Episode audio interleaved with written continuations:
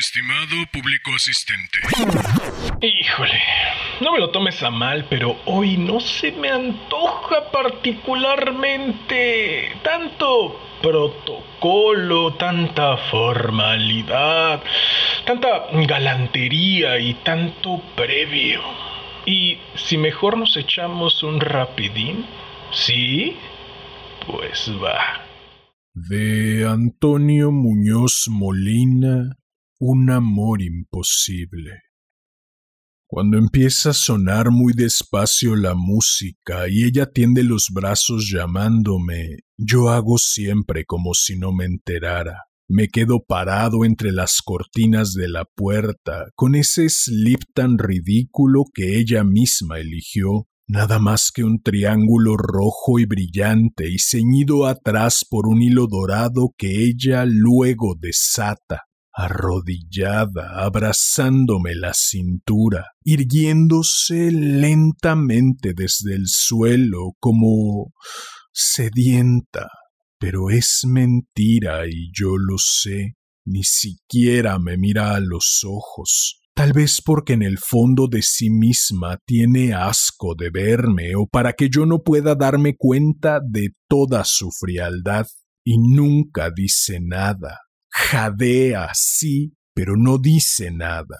Y yo sé que también ese jadeo es mentira. Esa manera de abrir la boca apretando al mismo tiempo los párpados y rozándome los costados con sus uñas tan largas, con sus manos extendidas que hacen gestos en el aire como si bailara una de esas danzas hindúes. Antes de cruzar las cortinas y de acercarme a ella, me quedo un rato mirándola viendo con qué lentitud y premeditación se desnuda, los ojos entornados y la expresión vacía, se desnuda como si se pusiera un uniforme y yo la miro y sé vaticinar cada uno de sus gestos un segundo antes de que sucedan y me estremezco de pudor y deseo cuando vuelve la cara hacia donde yo estoy todavía oculto, ya preparado, notando los latidos de mi corazón, el temblor de mis manos, el vértigo que asciende desde las ingles al estómago como si estuviera a punto de caer desfallecido. Hace siempre calor, mucho calor. Hay una temperatura insana, como de cuerpo enfermo, de aire respirado por muchas bocas tan abiertas y ávidas como la mía. El aire huele a sudor o a fiebre de cuerpos removiéndose en la oscuridad pero mis manos siempre están frías. Las cierro y me hinco las uñas en las palmas y noto los dedos helados, y eso hace que su piel sea más cálida cuando por fin me acerco y la toco cuando la abrazo sin adherirme todavía a ella, a sus pechos que luego, cuando yo esté tendido, se aplastarán contra mis muslos.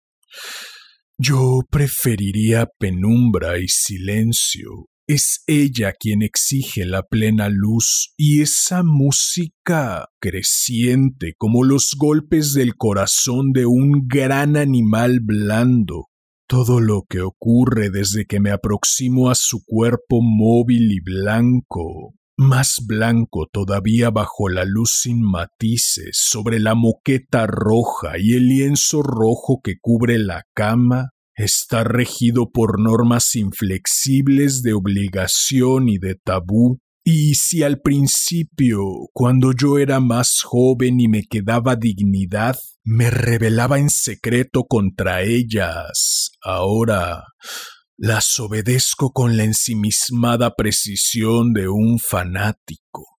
Se han convertido en los invariables ritos de un amor que me doblega más porque yo sé que es imposible.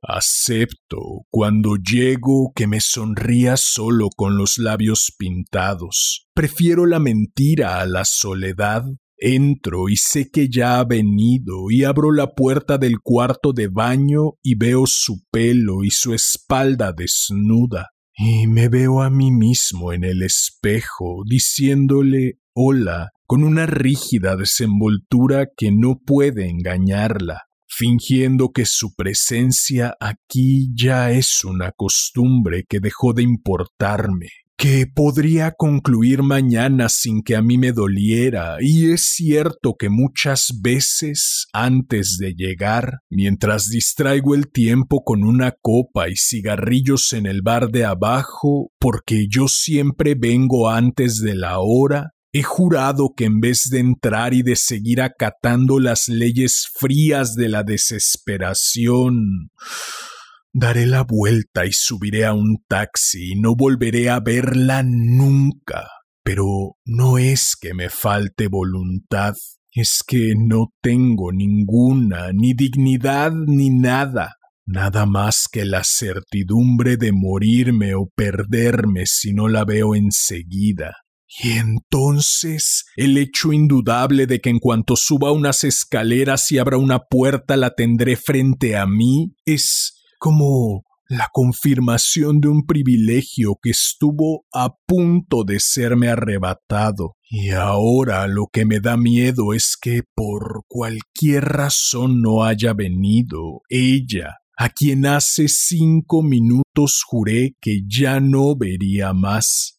Así que me doy prisa y cruzo la calle entre los claxons de los automóviles, no sea que si me detengo a esperar la luz verde del semáforo, la pierda para siempre y ya no respiro con sosiego hasta que me asomo al cuarto de baño y la veo de espaldas pintándose. Y le digo hola como a alguien cuya presencia no me importara mucho imaginándome que si no le muestro excesivamente mi amor, tengo alguna oportunidad de merecer el suyo. Una vez cuando entré, no se volvió hacia mí con ese gesto que hace, como de comparar mi cara verdadera con la que ve en el espejo. Tenía la cabeza baja y los muslos muy separados y el pelo entonces lo llevaba muy largo, casi le cubría los pechos. Su mano derecha estaba escondida entre los muslos y se movía un poco yo oí sin entender nada un breve y rápido rumor de tijeras, y sólo cuando alzó la mano y me mostró en ella unos rizos oscuros, antes de dejarlos en el cenicero, supe lo que estaba haciendo, y el deseo me dejó tan inmóvil como un dolor que matara fijo en los dedos que deshacían aquel rizo mínimo y brillante, que lo desleían rozándose entre sí como un grumo de sal en el agua.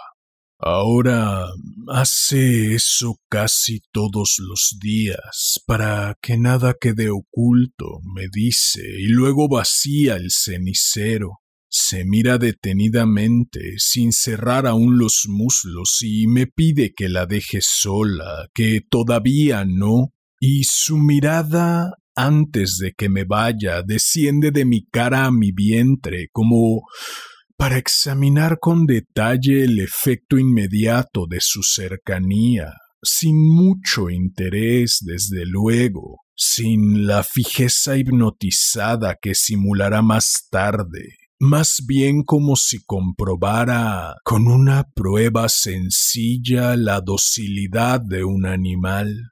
Yo salgo, fumo, me desnudo a solas. Miro como una afrenta este cuerpo que ella no desea y me ajusto el slip de bailarina canallado sin apretar mucho el nudo para que luego ella pueda deshacerlo con la facilidad de una lenta caricia. La espero tras las densas cortinas. La música ya está sonando cuando ella entra y se acerca a la cama y empieza a desnudarse. haciendo como que no sabe que la estoy viendo, espiándola, aguardando para ir hacia ella esa leve señal que ya no es necesaria porque me sé de memoria sus gestos y podría adivinar con los ojos cerrados qué prenda está quitándose y distinguir el rumor exacto con que roza su piel cada una de ellas. Al quedar sueltos y desnudos, sus pechos se agitan como en un escalofrío y los recoge entre las dos manos y los alza y se tiende despacio sobre la sábana roja, separando las rodillas con igual lentitud. Se mueve entonces curvándose como en las convulsiones de un mal sueño, la oigo respirar con la boca entreabierta bajo el pelo que le cubre la cara. Junta y abre los muslos y luego los levanta apoyada en la espalda para terminar de desnudarse.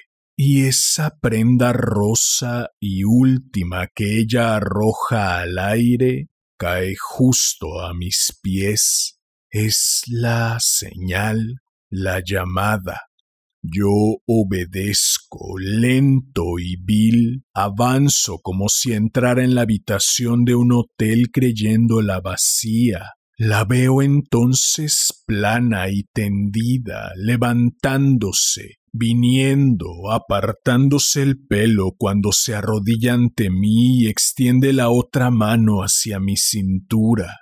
Cuando me toca parece que está rozando en el aire un volumen vacío, la presencia de otro.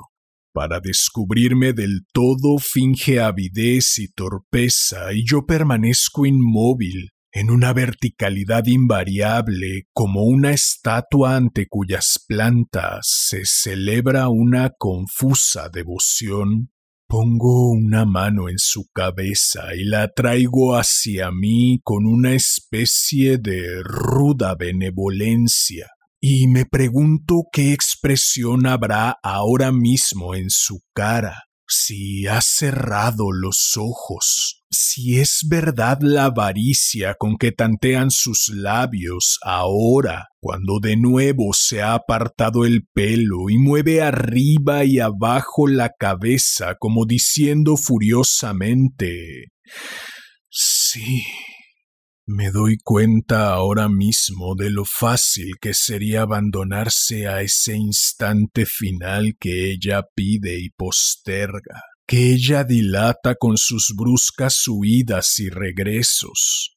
Se echa hacia atrás, me mira, la boca húmeda y la barbilla manchada de carmín, todavía de rodillas, se curva como quebrándose hasta que su melena toca el suelo, y me reclama extendiendo las dos manos hacia mí, tendiéndose del todo cuando yo me inclino sobre ella y veo que tiene fija en el techo la mirada, no perdida, tensa y atenta hasta el dolor, como cada uno de sus músculos, como sus largos dedos de uñas rojas que se estremecen en el aire.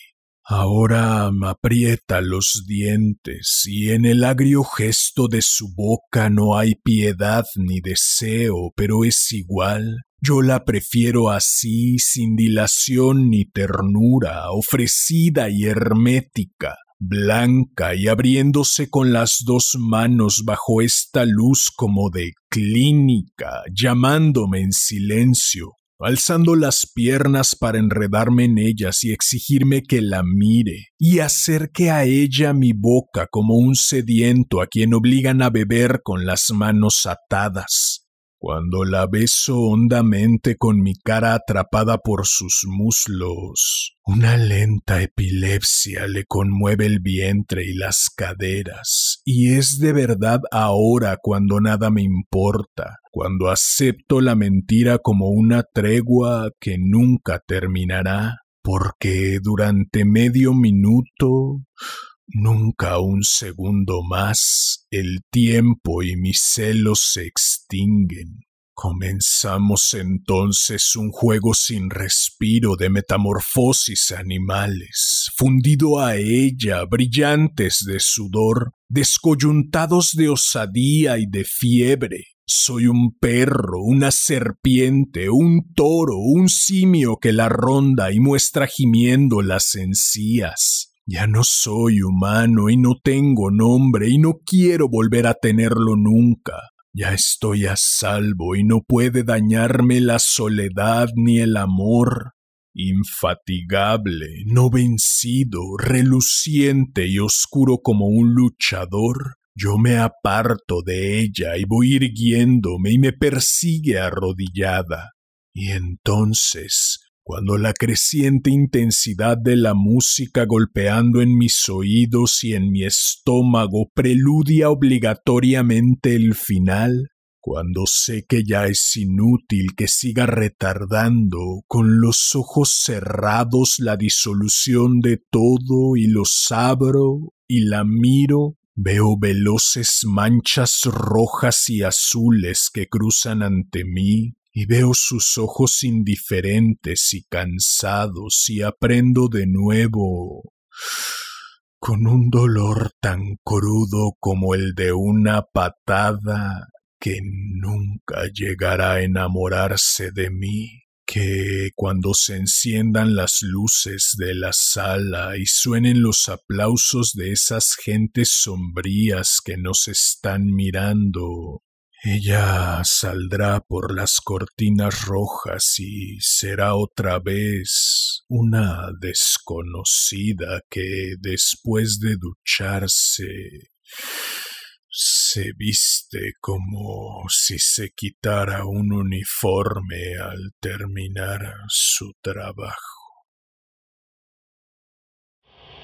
¿Qué tal? Nada mal, ¿no? ¿Qué dices?